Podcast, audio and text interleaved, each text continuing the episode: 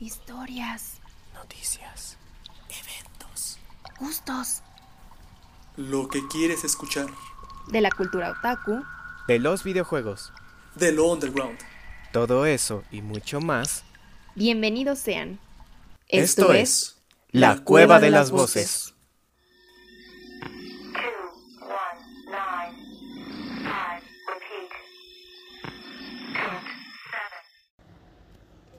Pues, ¿qué onda?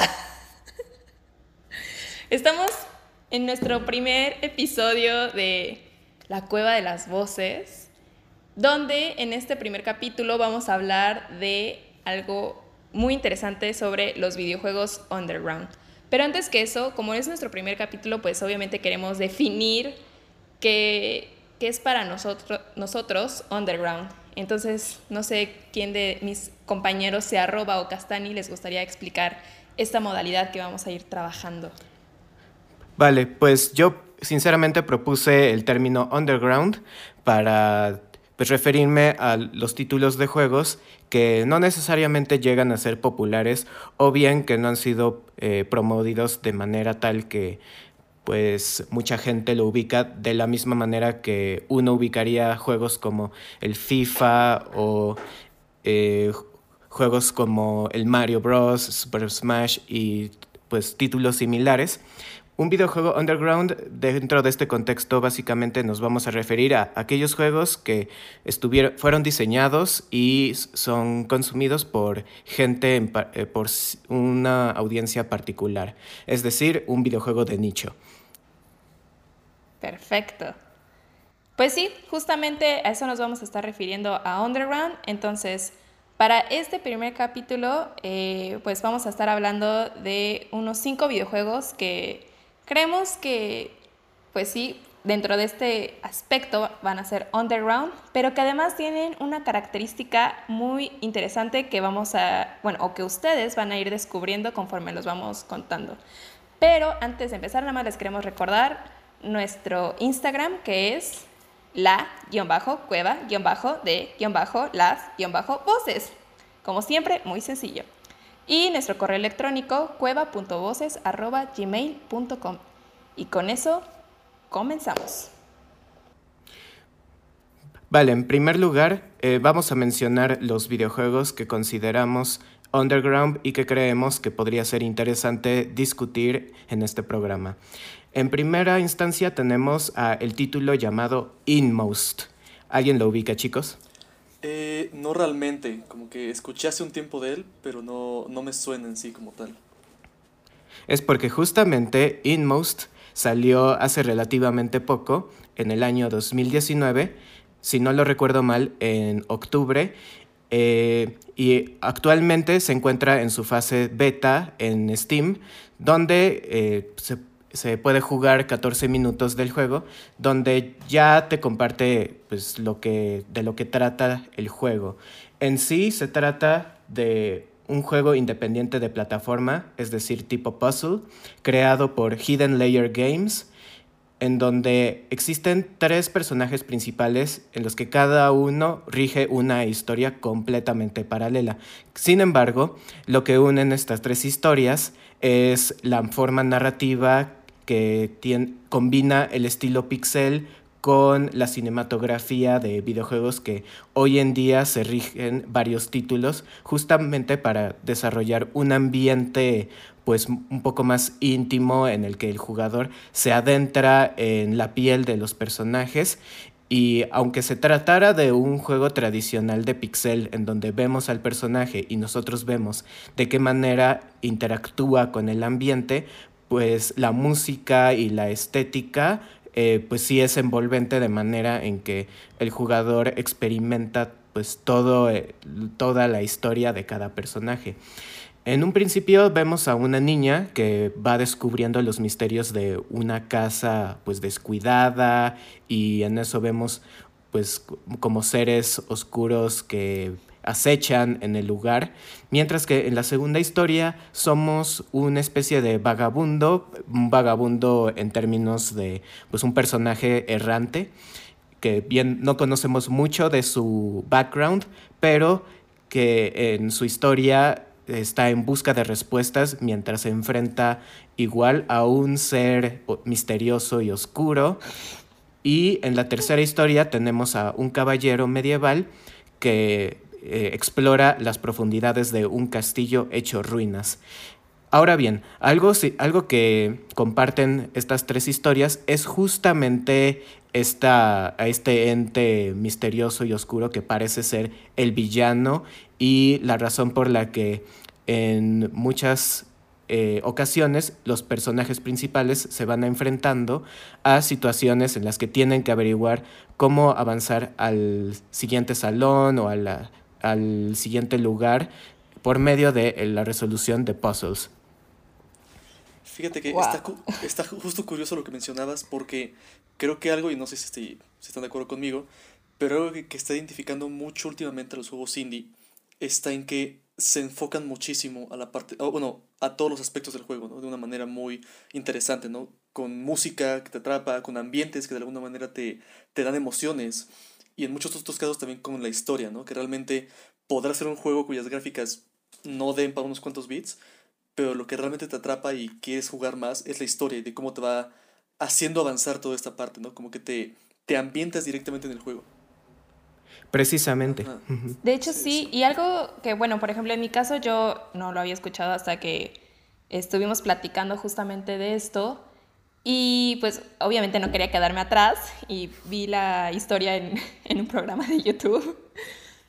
Pero este, justamente algo que mencionaste, la música, a mí la música me encantó, se me hizo una de las, este, una banda eh, sonora bastante bonita que queda perfectamente con varias cosas. Y de hecho, algo también curioso de este videojuego es que yo para nada me... es que, o sea, yo no, cuando lo escuché por primera vez, como que no me imaginaba del estilo que, o sea, cómo iba a ser. Y de repente conforme lo fui viendo, hubo unas cositas de, de terror, bueno, no de terror, pero como de suspenso, que de repente yo estaba como de, ¡ay, qué está pasando! Y además lo estaba viendo de noche, y yo como, o sea, ya no podía dormir porque dije, capaz si hay una de esas cosas, como de esos monstruos que son como, es que, bueno, no sé, desde la perspectiva es como un slime, o Ajá, una sí, sí. mucosidad ahí negra, así de, "Eh". y yo así como de, "Ah, mamá. Es que, Pero, es que sí. este, Es que, Ajá. justamente se apoya muchísimo porque este juego, ahorita conforme estuviste hablando de él, dije, ah, sí, ya sé cuál es, que sí tiene como una, una temática en cuanto a su arte como muy oscuro. Como que todo siempre está muy apagado y los monstruos, aunque no son grotescos, se ven, ¿qué, qué palabra es? Como creepy, como tenebrosos, ¿no? Y como que combinado con Sí. la música, sí te da ese suspenso, ese como terror, ¿no? Así que, eh, como Claro. que sabe combinar mucho esta, esta parte de todo su ambiente, ju- justamente para que el jugador lo sienta de alguna u otra manera. Sí. Y es que justamente yo pienso que esa es una de las... eh, es uno de los tantos sellos que puede tener un juego independiente, o sea, esta forma de proponer mm, como diseños que pues bien no pueden estar del todo def- definidos, eh, pero justamente que les da pues otro sentido, que en este caso como mencionan de pues cómo están diseñados las criaturas a las que se enfrentan los personajes, eh, también los ambientes que pues sí tienen su toque estilizado, pero pues eh, también, o sea, como que no es, sí llegan a tocar una imagen, una serie de imágenes familiares. Y em, justo lo que menciona Susi con respecto a lo que es su música, de hecho, este juego ya cuenta con siete premios, en los que uno de ellos es justamente el premio al mejor audio en los Game Wow. Awards del 2019. Se lo merecen. Ojalá, o sea, espérate, ¿están nominados o ya tuvieron el premio? No entendí. No, o sea, ya, ya tiene premios. O Ah, sea, son Ah, del año dos- del 2019, entre los que está como mejor audio, el mejor el juego del año, de hecho, eh, también el Critics' Choice, el mejor juego de puzzle. eh, ese más bien fue una nominación de parte de los TIGA Awards 2019. Oh, ok. Y eh, también tiene también premio al mejor arte eh, de la Indie Cup del año 2019. Uf. Pues bastante bien merecidos, ¿eh? Sí, sí. Bastante bien merecidos. Aparte, dijiste que sigue en beta, ¿no, Castani? Sí, Sí. o sea, eso es lo, y eso es lo curioso. Ajá. O sea, es como, como este, un juego que pues ya lleva cierto tiempo eh, lanzado, porque justamente el año dice 2019. Eh, si vamos a, su plataforma, a la plataforma de Steam, eh, ahí vemos que su año de publicación dice 2020. Y bien, pues quien esté interesado en jugarlo, pues puede descargar la versión beta, en donde, como dije ah, hace unos minutos, pues puede disfrutar de los 14 minutos del juego. No sé exactamente si son los primeros 14 minutos del juego como tal, o bien es solo una muestra de 14 minutos en las que el jugador pues puede experimentar las tres historias de manera simultánea hasta cierto punto en donde sí te quedas con esa sensación de quiero saber qué es, qué es lo que pasa, qué sigue. Sí, sí. What's going on? Sí, no. Ay. u- Últimamente ese tipo de juegos se, ha- se ha hecho como tendencia. Este, otro que yo conocía era el de, no se han oído de él, se llama Risk of Rain, así como riesgo de lluvia. Eh, Ajá, no, no, Es yo un aquí no conozco nada. Qué bueno que nos escuchas el día de hoy. pues es un juego que se desarrolló en 2013 por la- los desarrolladores de, Hop- de Hopo Games. Eh, es un juego que realmente no tiene gran historia, pero tiene muchísima jugabilidad. Eh, todo su arte está hecho a base de píxeles, tal cual. Eh, es un juego de los que se conoce que son este rogue type. Esto quiere, es- eso significa que son juegos eh, totalmente son calabozos con monstruos generados al azar. Los objetos que tropean a esos monstruos igual son al azar. Y se enfoca en que tienes una muerte permanente. Esto quiere decir que es un juego continuo y si en algún momento te mueres, terminas el, se termina el juego. No, no hay manera de volver a- o a sea que-. ¿Qué? Ajá. O sea, como un Dungeons and Dragons, más o Ajá, menos. Básicamente. Tienes a tu personaje, se muere y pues básicamente ya. No hay, no hay un respawn. Exactamente. Aquí el respawn tiene que ser desde el inicio, no, no hay de otras. No es como juegos, no sé, como Outlast, que estás jugando, algo te atrapa y comienzas otra vez, pero unos 6 segundos antes, ¿sabes? Ajá. Es tal cual. Ajá. Y, y realmente es lo que lo hace también un tanto adictivo el juego. Porque además de todo, hagan de cuenta, este juego lo que trata es este. Tú eres un superviviente de un. De, bueno, tu, tu nave es estrella y eres un, eres un este, superviviente, ¿no? Eh, puedes elegir de entre un, uno de ocho de los tripulantes, que son el ingeniero, el, este, el cazador, el, el soldado, ¿no? Y cada uno de ellos tiene un arsenal diferente, ¿no? Tiene armas y tiene habilidades diferentes.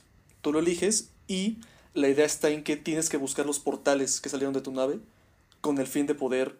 Tú no sabes a dónde van a llevar los portales. Tienes que encontrarlos, activarlos dentro del mapa y ese portal te va a llevar a otro planeta o a otro lugar. Y la idea es continuar hasta llegar a tu nave otra vez, hasta llegar a tu, a tu destino, por así llamarlo.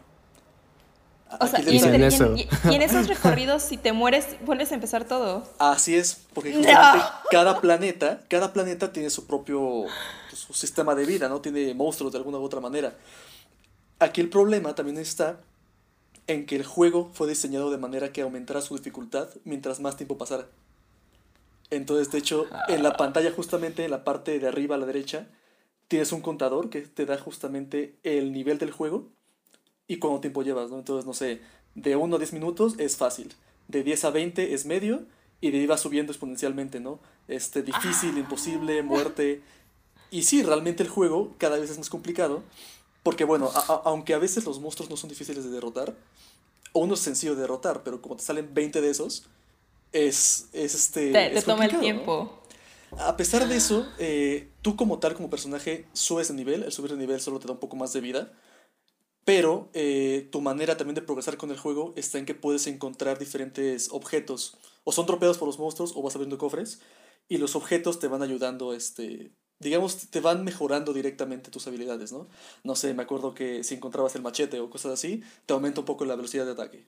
Eh, las botas te dan más velocidad. Entonces tú vas acumulando objetos de manera que te van ayudando a poder pasar los niveles.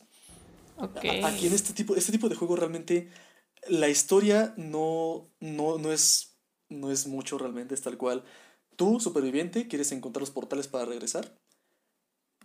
Pero, como es esta parte de que es Pero. mu- muerte perpetua, es, digo, muerte permanente, y te da como ese catch de querer jugarlo otra vez. El clásico, ah, me morí al segundo 30 y estaba tan cerca, ¿no? A los mismos 30 estaba tan cerca y vuelves a empezar y otra vez y otra vez y cada y como todo es al azar, realmente es un juego casual que, que pues es eso, realmente uno disfruta el jugarlo como tal. Este pues ya realmente es del 2013, está en Steam también. Eh, Y lo curioso está en que el año pasado, justo los desa- desarrolladores sacaron el segundo juego, Risk of Rain 2, que sigue siendo la misma fórmula, sigue siendo el mismo juego, la misma historia, pero lo que cambian está que si el 1 era un juego de pixeles, tal cual de plataforma, de hecho incluso es como eh, bidimensional, solamente vas de izquierda a derecha, arriba abajo, digamos como tienes la cámara de vista lateral al, al, personaje. En este caso, en el segundo, ya lo modifican a un juego completamente tridimensional y ya es temática, eh, ¿cómo se llaman estos juegos? Que tú ves al personaje eh, desde atrás, como una tercera persona. Segunda persona. Ajá, así es. Ajá, Ter- es sí es tercera persona. Tercera persona, justamente, ¿no? Sí, no es como tal que tú veas lo que él ve, es solamente como que vista desde atrás. Pero Ah, o sea, si ves el personajito como Ajá. enfrente de ti. Ajá, justamente. Y tú, Ah, lo, ok. tú lo controlas. Así como, por ejemplo, en este Legend of Zelda, el Breath of, Breath of- Breath of the Wild. Bueno, en Ah, general, ok. justo como que lo ves de esa manera, ¿no? Pero igual sigue siendo lo mismo, ¿no? Supervivientes, caes en el planeta, buscarlos estos portales, activarlos y saltar de un lugar a otro hasta, hasta terminar, por así llamarlo. De momento, el segundo juego sigue en beta, siguen desarrollando los personajes. De hecho, a diferencia del primer juego, ahorita la beta no tiene un final. El primero, de alguna u otra manera, mientras ibas jugando, podías terminarlo, digamos, llegabas al boss final y terminabas. Y el segundo no. Ahorita como sigue en beta, eh, es jugar hasta, hasta morir. Tal cual. Entonces, sí. ¡Vamos sí, a sí. morir! Y justamente se vuelve adictivo porque como que hay algo en los juegos de Rogue Type que, que te hace querer matar monstruos en, en masa y seguir, ¿no? Y como que cada vez que mueres es como una prueba para mejorarte y sigues otra vez y otra vez y puedes pasarte horas jugando ya solo como o con algún amigo que también tiene modo multijugador, pero te atrapa, ¿no? Aquí en este caso es la jugabilidad lo que te atrapa más que la historia, ¿saben? Claro. Desde- y yo creo que eso es algo importante. O sea, más allá, bueno, además de que sea una buena historia y que a lo mejor el arte, el diseño del arte del juego te atrape, es justamente esa parte interactiva en la que tú ya estás jugando Ajá. y te hace querer, pues sí, querer más. O sea, que en este caso, pues matar más monstruos, no querer morir. Pero si te mueres, entonces es como, no, no importa, voy a acabar con todos. Es que sí, algo también con ese juego es que era frustrante, ¿no? De repente ibas con una racha, no sé, de 40 minutos, ya estás tú bien este, poderoso, con un buen de objetos, vas caminando súper rápido, con un buen de velocidad, reinicias y como que el volver a jugar con el personaje vacío, sin ningún ítem, como que es frustrante, es como... ¡Ah! No, y si es algo real, justo eh, esa es real, o sea, eh, justamente que estás jugando estos juegos en los que a lo mejor no te da esta opción de tener suficiente vida y quizás es muy fácil que te derroten y pues va una y otra y otra, este, se vuelve un ciclo así quizás vicioso, pero pues creo que más es esta, e- es esta, eh, esta adrenalina que se genera por estarse muriendo una y otra Sí, vez y dices, no, es que lo tengo que pasar, no me importa que, me, que ya no hice mi tarea o ya, ya no hice mi proyecto, lo que Esto se sea. volvió personal. Esto ya es personal, exacto. Ojalá así fuera la vida, ¿no? ¡Chin! No me contrataron. ¡Pa! Ahora sí voy por todo. Bueno, si crees en la reencarnación creo que es algo similar, ¿no? Pero, pero sí. Pues no lo sé. No, no me arriesgan. Mira, no quiero averiguar si, si- Sí, no, no, de momento, si no lo quiero averiguar. Ahí, ahí luego nos cuentas, pero de momento está, estamos bien así, ¿no? Sí, no. Pero, por ejemplo, eso de morir a mí sí me, me desesperaría mucho. Y, por ejemplo, eso me lleva a este, al otro juego que es Binding, Binding of Isaac, creo que así se pronuncia. Que, o sea, por ejemplo, yo nunca lo jugué personalmente, pero sí, este... O sea, pero igual, ¿no? O sea, tenía personas que lo jugaban, porque además este, se estrenó en 2011, el primero. Creo que también hay otro que es este, el Afterbirth, que también está más raro. Pero bueno, ahorita hablando del original del 2011, por ejemplo, yo sí recuerdo que en ese, si te mataban, como que sí te podías, o sea, sí revivías unos segundos antes, pero el problema era que también los, los cuartos cambiaban entonces ya de posición, ¿no? Entonces era como de, ok, no, ok, no tengo que empezar todo desde cero, pero el mapita que ya tenía valió. Aquí, ajá. Porque más como que cada nivel era un, justamente era como un laberinto, o sea, pues, o sea, ajá. Sí, era como, ese juego es igual un juego tipo rogue, roguelike, que tal cual eran calabozos. Si no me recuerdo, cada calabozo igual era, era al azar. Ahí lo de la muerte era, era eh, dependía, o sea, porque ocurría el mismo tipo de, de juego que con Risk of Rain, que comienzas y si te mueres hay que reiniciar. A pesar de eso, en, en Binding of Isaac recuerdo que había uno que otro objeto que te ayudaba a no morir. Así que sí, sí recuerdo que había un objeto que era como, si te mueres... Es que había objetos, había un buen de Ah, sí. objetos. O sea, porque además, o sea, tanto así como sus poderes, porque creo que disparaba lágrimas, ¿no? Sí. es, es como tú, Sergio. Para que no lo sepan, en efecto yo disparo lágrimas, más de lo que me, lo- más de lo que me gusta admitir, pero, pero sí. Son letales. Y son letales. Sí, sí, no, no lo saben. Cuidado, eh. Pero justo, ¿no? O sea, dispara, bueno, o sea, empezabas nomás disparando tus lágrimas y conforme ibas derrotando a algunos este, monstruitos o jefes, como que justamente no agarrabas poderes y ya disparabas, no sé, como... Creo que una- otras ya eran como más, este, más fuertes o triples ese, o ajá. bombas. Entonces sí eran muchos objetos, pero...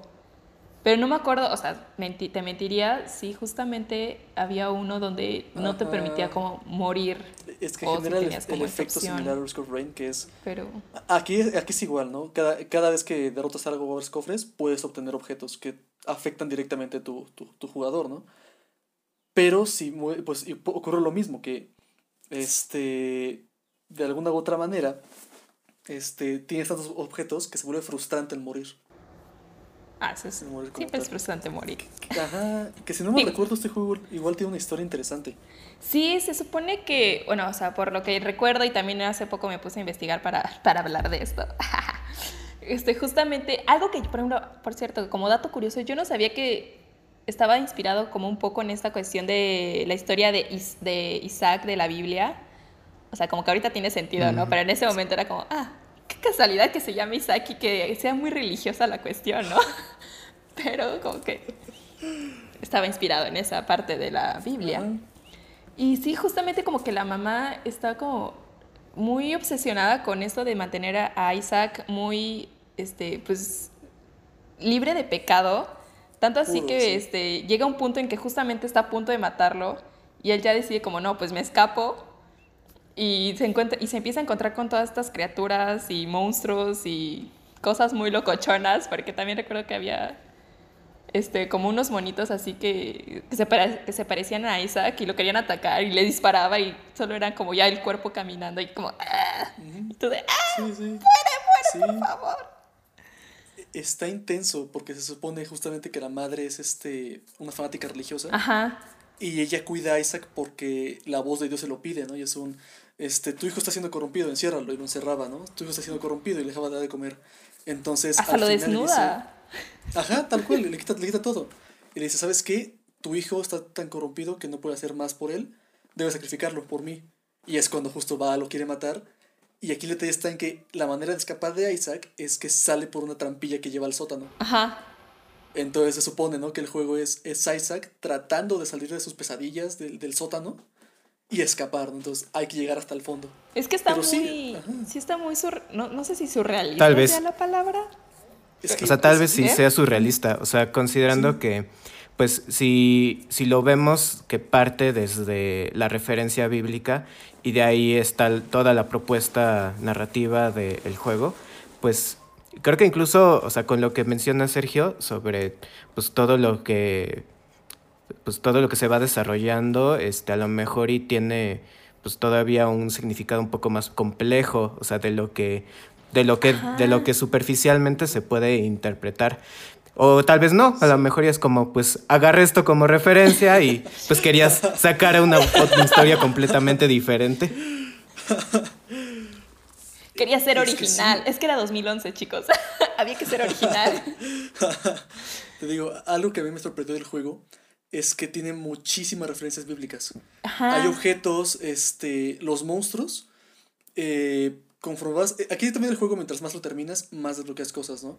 Y recuerdo que como subjefes eran los siete, siete pecados capitales. Justo. Puedes pelear contra los, los estos, ¿cómo se llaman? Los jinetes del apocalipsis, este, contra el diablo. Hay objetos que son como el clavo de Jesús, agua bendita, este, el número de la bestia. Muchísimos temas religiosos. De hecho, incluso los personajes que puedes desbloquear juegas como Isaac, ¿no? Que pues, es, es personaje bíblico, pero también están que Judas, Sansón, María Magdalena, un buen de personajes que van cambiando, ¿no? Y tienen sus habilidades. Este, también está Caín. Entonces, como que justo toca todo este tema de los dungeons de una parte bíblica. Y, e igual, ¿no? Mientras más, mientras más abajo llegas, es un tanto más complicado el, el nivel. Sí, claro, como, como cualquier ajá. videojuego, ¿no? Ni modo que todo sea lo mismo, es. pero, pero sí Así está, es, sí, así es. estaba, estaba interesante ese juego. Sí, Con base a lo que estás diciendo, Serge, empiezo a Sí, creer sí, que sí. pues a lo mejor y no es tan profunda la referencia porque, o sea, bueno, en el sentido de que si hay varios personajes justamente bíblicos, pero bien, o sea, un- hay personajes que son del Nuevo Testamento, otros del Antiguo Testamento y pues el pasaje de Isaac es del Antiguo. Es, y, y vaya, el Antiguo Testamento es como completamente, tiene una connotación completamente distinta al Nuevo. Entonces, eh, pues quizás sea nada más crear un universo este, ficticio con estos personajes, con estos referentes justo, y justamente crear esta historia Sí. eh, pues con justamente esta jugabilidad de que pues eh, si te derrotan pues eh, los escenarios van cambiando y por lo tanto el jugador tiene que volver a generar otra estrategia. Sí, pero, pero igual, o no, hay que jugarlo, ¿no? Pero recuerdo que los finales también tienen mucho significa- significado. Ajá, es que yo creo Porque, que a lo mejor sí hay un significado, o tal vez no, como dice, ¿no? Pero bueno, ah, bueno, creo que es lo padre de también de, de este videojuego y de cualquier otro videojuego y de la vida misma, que cada quien le da la interpretación que uno quiere. Así es. O sea, tú le Sí, puedes sí, ver un significado y otros pueden decir como, estuvo chido. De, ah, lo jugué y ya estuvo Ajá. bien. Sí. Pero, quién sabe, porque a lo mejor y nos metemos con cosas religiosas que luego no les pueden gustar a otras personas.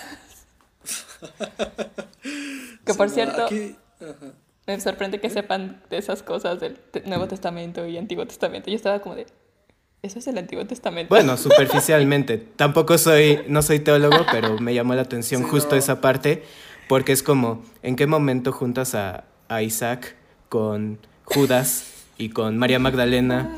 O sea, y yo, y yo diría, ok, quizás es un, pues es justamente un canon, eh, una especie de adaptación de estos personajes y los hechos bíblicos, pues creando una historia en la que pues justamente el protagonista eh, resulta ser Isaac, con base a justamente su pasaje bíblico, que hasta eso puede ser interesante, digo, es una forma, eh, pues es una otra manera de contar historias o crear historias diferentes que finalmente pues ya uno decide si pues se sigue basando en los referentes originales o este pues no o, o lo deconstruye y lo y hace algo completamente diferente Claro.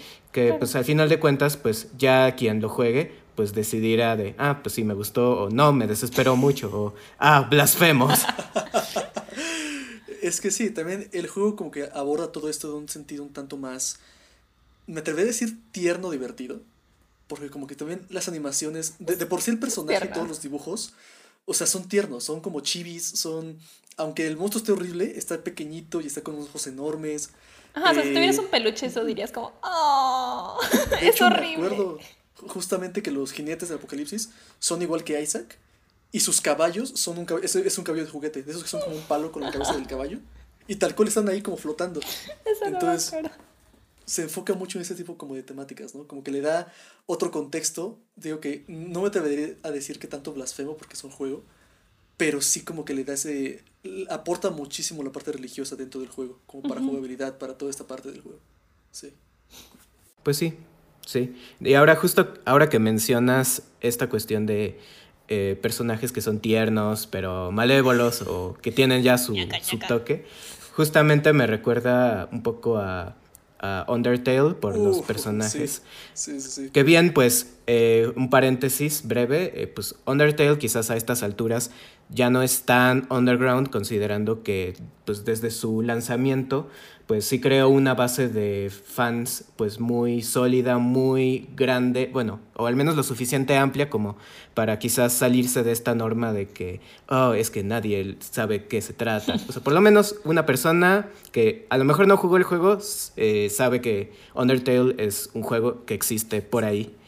Que bien, Sí. este, pues sí, justamente empezó como Ah, ¿qué es eso? Sí, sí. Eso, ah, sí, claro, todos lo conocen, obvio. Sí, Oh, sí, sí, Sí, sí, sí. sí, buenísimo. O mínimo lo- escuchaste Undertale, es como, ah, sí. Undertale. Ok, bonito nombre. Pero, pues, ¿de qué se trata? O digo, porque para que conozcamos Sí. todos. Como pueden darse cuenta, el fuerte de sus mentas no es, no es realmente los videojuegos. No va a ser los videojuegos, yo voy a hablar de otros temas que se tratarán después. Tiene más carisma la niña.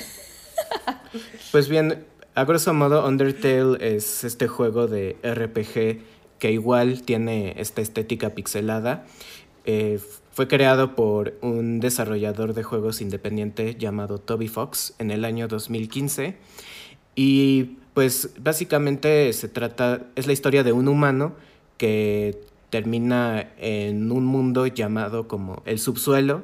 Y en ese mundo que separa pues el mundo de los monstruos con el mundo de los humanos, eh, pues ahí termina este, conociendo a pues toda un, pues, a una serie de personajes que lo van ayudando en su búsqueda a volver a, a la superficie, al mundo de los humanos, pero pues lo, lo que so- sobresalió de este juego eh, justamente fue la jugabilidad en cuanto a de qué manera el RPG ahora te permite pues tomar ciertas decisiones desde si hacer una acción buena o mala o bien el interactuar con ciertos personajes de manera que pues te va llevando a un final muy caótico y por lo y también surgen otras líneas narrativas dentro de la historia o bien que te vayas por un lado quizás en medio neutro, pero al punto en que pues tú al final Sí, tomas sí, la no, decisión. este juego es un- está en otro nivel, realmente. Toby Fox se rifó tanto en- Es un, es, es un juego pixeleado, realmente, ¿no? Realmente está sencillo. Pero lo que fue la música, lo que fue la profundidad de personajes, toda la jugabilidad, es, es otro nivel, realmente. Es, es- es que incluso está interesante la premisa, porque tú cuando atacas a un, a un monstruo, tienes la habilidad de interactuar con él o pelear contra él. Ok. Entonces, aquí fue un juego que, se- que, que se desarrolló de manera que puedes terminarlo sin matar a ningún monstruo en todo el juego. Exacto, precisamente. O incluso, o sea, como mencionas, puede ser muy compasivo y quizás no matar a ningún monstruo y digamos que esa acción te da ciertos puntos o bueno, te, te recompensa con algo, y, pero si los matas, te recompensa con otra cosa, o sea, te haces más fuerte o te haces más, este, tienes más puntos de ataque, mientras que si eres muy compasivo, entonces te vuelves... eh, Ajá, se beneficia o sea, en no te da cosas. se beneficia justamente en otras cosas del personaje. Y justo ahorita que mencionas lo- la cuestión de la música, Sergio, de hecho justamente esa es otra de las firmas muy representativas de Undertale, porque justamente cuando el juego ya empezó a tener fama, eh, lo que hizo un tiempo después Toby Fox fue sacar pues un álbum de la música que no solamente incluía el score que ya, que ya está incluido en el juego, sino también unos temas exclusivos de personajes que solamente está en el soundtrack. O sea, porque justamente la música se volvió entrañable, casi que como algo aparte fuera de el juego como tal. Y algo curioso de este, eh, de Toby, fue que, pues ya cuando empezó a tener fama por Undertale, pues eh, su, fa- su, su fama llegó a los oídos del el creador de Smash Bros. al punto en que pues lo invitó a pues como a, o sea, de que lo invitó a su casa y que empezaron a jugar Smash juntos un día, pero en eso Casual. también pues se volvió fue un compositor invitado de el último Smash Bros. justamente. Oh. Sí, realmente las canciones que creo que son las más famosas de Toby Fox, bueno, de, de Undertale, son Megalovania y yo creo que también sería Hopes and Dreams, que es lo que se escucha Así un es. poco más en covers o en, o en otro un poco más de, este, de lugares, ¿no? Y sí, es que también por, en cuanto a temas de jugabilidad, lo que hizo Toby Fox fue que todo lo que haces va a afectar el juego. O sea, desde la pequeña bola de nieve que encontraste al inicio hasta una edición muy importante, todo te genera un poco más del lore del juego. A- además de que puedes jugar el juego una vez. Ajá, realmente es interesante porque también depende qué es lo que mates y qué es lo que, este, ¿cómo se llama? Este, perdones, por así llamarlo en el juego. Se van desbloqueando más líneas dentro del juego. Entonces, este, digamos, ¿no? hay que ir por los extremos. Si juegas de manera que matas todo lo que encuentras, el, el- el juego de genocidio, Eres un eh, asesino. eres un asesino y se desbloquea una parte de la historia. Si tú juegas de modo, de, de modo pacífico, es otra línea del juego y desbloqueas otra parte de la misma historia. Digamos que vas develando, digamos, partes del humano, partes del boss, parte de, de, cada personaje, ¿no? De manera diferente. Pero hay que saber hacerlo, porque realmente algo también tiene el juego, está en que el juego por sí mismo tiene memoria. Entonces, si tú juegas, por ejemplo, eh, la ronda de genocidio primero, ya no puedes pasar una ronda pacífica pura otra vez, aunque reinicies el juego. Porque el juego recuerda que jugaste como genocidia. Entonces hay personajes que te recuerdan, ¿no? Y te tienen es como rencor. tú me mataste, o- a mí no me engañas. Ajá, justamente, o simplemente no te permiten interactuar con ellos. Tienes, tienes como ese estigma del, del juego, ¿no? O incluso el final cambia, ¿no? Ahora sí que depende muchísimo de las acciones, depende de todo lo que estás haciendo y lo que has hecho en juegos anteriores para ir revelando más historias.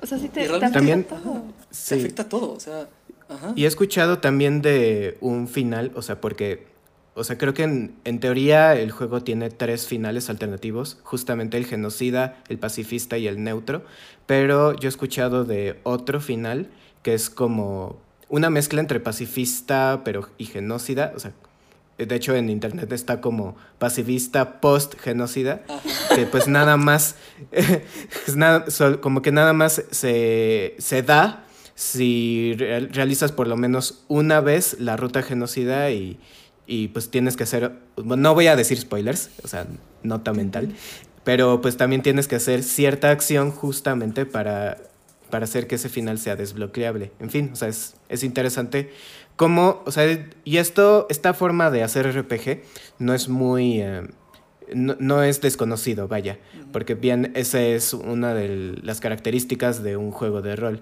Pero bien, tam- justo una de las cosas que quizás ha logrado hacer Undertale es que, pues, eh, es esta cuestión de cómo llevar la neutralidad a un extremo o quizás que,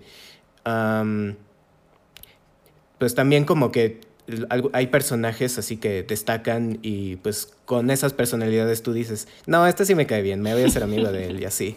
O sea, yo por ejemplo pienso en, en Sans, que pues él es muy simpático, muy gracioso y, y- y dices, ay, pues quiero ser su amigo, no, no le voy a hacer nada. Y sí, realmente la pelea contra Sans en una ronda genocida, esa pelea se me hace tan intensa y tiene tanto significado que hasta la fecha me saca lágrimas. Como termina esa manera, tienen que jugarlo, la verdad, así que tienen que vivirlo o ver algún tipo de playthrough en YouTube, porque esa pelea está muy intensa tanto en jugabilidad como en, en dificultad justamente, como en, como en sentimiento, ¿no? Por muchas cosas que ocurren entre Sans y el personaje, el pelear contra él al final sí te, te destroza el alma también por lo que pasa. Igual algo curioso está en que en, en este inter- internet como, como tal, eh, la gente considera que hay varios personajes además del que tienes, que se van desarrollando conforme tú vas jugando el juego, ¿no? De hecho, este, si comparas el, el, el, el personaje al inicio del juego con el final del juego, cambia un poquito en tonos de, en tonos de color en cuanto a la piel, los ojos, y todo depende de cómo estés jugando, ¿no? Entonces se considera que hay más de un tipo de jugador. Entonces está, está interesante ese- punto. Por ese lado. Por ese Por lado. ese lado. Sí, sí, sí tiene muchísimas cosas. Pero, pues sí, realmente, quieran o no, todos estos juegos, si se dan cuenta, tienen como una misma fórmula, ¿no? Que de alguna u otra manera nos recuerdan mucho la época retro. Ahora sí que pienso en el tipo de juego que es Binding of Isaac y me acuerdo muchísimo de los, de los laberintos que existían en, en Zelda al principio. Como justamente como que es una vista superior, ves al personaje desde abajo, bueno, desde arriba como si fuera un Pokémon. Tú lo vas manejando y vas como atacando, ¿saben? O, o temas como lo que sería Risk of Rain o, o Inmost, que es tal cual, tú solamente estás viendo el personaje de manera lateral. Vas de izquierda a derecha. Ajá, que es totalmente lineal. Y... Así como en su momento comenzó lo que es este Nintendo con Super Mario, con eh, Metroid Prime, toda esa parte, de cómo esta, esta parte tan sencilla de un, un videojuego nos hace también como que sigue hasta la fecha siendo una fórmula precisa para poder desarrollar buenos juegos. Esto, bueno, cada, cada quien le pone su toque con música, con arte, con, con la historia. Con la ¿no? misma historia. Pero claro. al, final del cuenta, al final del día no, no se rompen la cabeza buscando nuevos tipos de juego, nuevos tipos de movimiento de cámara. Es un, esto funciona perfecto, lo voy a utilizar. Y van a lo suyo, totalmente, así que... Pues sí, justamente es una de esas pruebas en que pues está simple en cuanto a pues como presentación, o sea, como que esa es la carátula, pero pues bien dentro de eso, a- o sea, en cuanto a pues la interactividad, la construcción de los personajes, todas eh, la libertad así de jugar a, a lo largo de la historia, pues es una de las cosas que pues todavía tienen una vigencia y creo que más ahora que pues ya últimamente mucha gente prefiere jugar títulos en las que uno sí se siente que está dentro del juego o bien que es el personaje y pues Undertale es uno de los tantos ejemplos que pues lo ha logrado de una manera entrañable y de hecho curiosamente yo no, yo no sabía esto has- hasta hace poco este, Toby Fox está desarrollando una secuela para Undertale con otro nombre eh, que es como Deltarune, Deltarune, ajá, es Ah, Deltarune. sí. Y pues la versión, como que la, hay una versión beta que está disponible no solamente en Steam, pero también lo he visto en PlayStation, no sé si en Xbox también, pero pues sí que anda por ahí. Y pues sí, se supone que es la secuela de, este, de Undertale. Más no estoy seguro si es una secuela con base a qué final. O sea, si es, eh, si sigue el genocida, si sigue el pacifista, el neutral, en fin. como que esas son O las interrogantes que tengo. ser. O cómo vaya a ser, exacto. O sea, si, o si es una secuela, tip, mm, bueno, no sé si secuela spin-off o algo así. Habría que investigar más a fondo, pero pues sí llama la atención que, pues incluso ya lleva rato, o sea, como que se lanzó en el 2018 y pues sí, como que ahí se quedó en stand-by. Y Sí, ahorita con sí. el coronavirus. Uy, no. Es, es aquí cuando tienen que aprovechar. Sí, no. La clientela está pidiendo esto. De cualquier manera, yo, yo confío en que Toby Fox, bueno, él demostró, ¿no? Que él solo puede generar todo un universo. Hay una leyenda que dice, creo, creo ¿no? Que desarrolló todo el juego en su, en su, en su casa, así, en un, en un cuarto encerrado en un sótano por tantas horas. Y realmente como que no lo voy a presionar porque sé que, sé que, la, sé que él sabe lo que está haciendo, ¿no? Entonces, pues sí, no quedará más que esperar. Y bueno, sí, realmente es un ejemplo perfecto de cómo un juego que comienza siendo muy underground, comienza a ser muy, muy básico con plataformas realmente muy limitadas. Ya la, ya la fecha es un monstruo realmente. Del, es, es una leyenda de, de los juegos, ¿no? Creo que está, lo, lo he visto, ¿no? Que ya está anunciado en... En PC siempre ha estado, pero lo que sería para, para consolas como Xbox, PlayStation, Wii U, que ya la gente puede jugar en consolas ese, ese, ese juego, este Under- Undertale como tal. Sí, sí. Así es. Uf, uf, uf, pero sí, qué, qué emoción. No lo ven, pero Pues- estoy, estoy emocionado, así como con ganas de jugar ya otra vez. Yo estoy con ganas de verlos todos en YouTube. Uf, uf, uf. Las historias. Porque sí, no. Yo luego no. Ay, as- así es. Pues igual Me gusta ver mucho las historias de los videojuegos, pero jugarlos, la verdad es que hay unos que sí. eh, pero soy como muy picky. Pues igual podemos dedicar un episodio exclusivo para gameplays, o sea, cómo es la experiencia de ver gameplays en vez de jugarlos, porque sí, sí hay una experiencia detrás, o sea, como Sí, espectador Claro. o como una persona que pues sí juega videojuegos, pero por X o Y razón, pues solamente termina viendo gameplays, en fin, o sea, Claro, son claro, claro. sí debe si ser les un tema. gustaría ver eso. Será el tema para y si les gustaría día. verlo, que lo pongan, que lo escriban claro, en también, el Instagram. Así como, por favor. Igual, hablando de historias entrañables, les recordamos que cada viernes aquí en la Cueva de las Voces presentamos historias cortas escritas por ustedes y narradas por nosotros, sus locutores. Igual les recordamos que cualquier comentario, si quieren enviarnos algún cuento, alguna historia para presentar, pueden encontrarnos en redes sociales en Instagram como arroba la Cueva de las Voces, todo con minúsculas, separado con un guion bajo. O también pueden mandar- un correo a cueva.voces.gmail.com. Y eso sería todo para este primer podcast. ¡Wow! Esto fue La Cueva de las Voces. Yo soy Castani, Yo soy Arroba. Y yo, Susmenta. hasta el próximo encuentro. Bye.